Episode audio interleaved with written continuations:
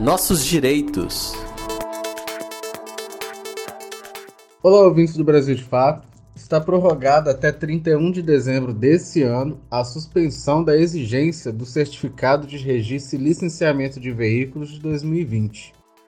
O Detran aqui do Estado já tinha determinado que estava suspensa a exigência do CRLV de 2020 em função da pandemia, porém, nesse último mês de junho agora, prorrogou a medida até o fim desse ano de 2021. Dessa forma, se por acaso o condutor for abordado e for solicitado o documento, pode ser apresentado o CRLV de 2019, aí esse deve estar em dia.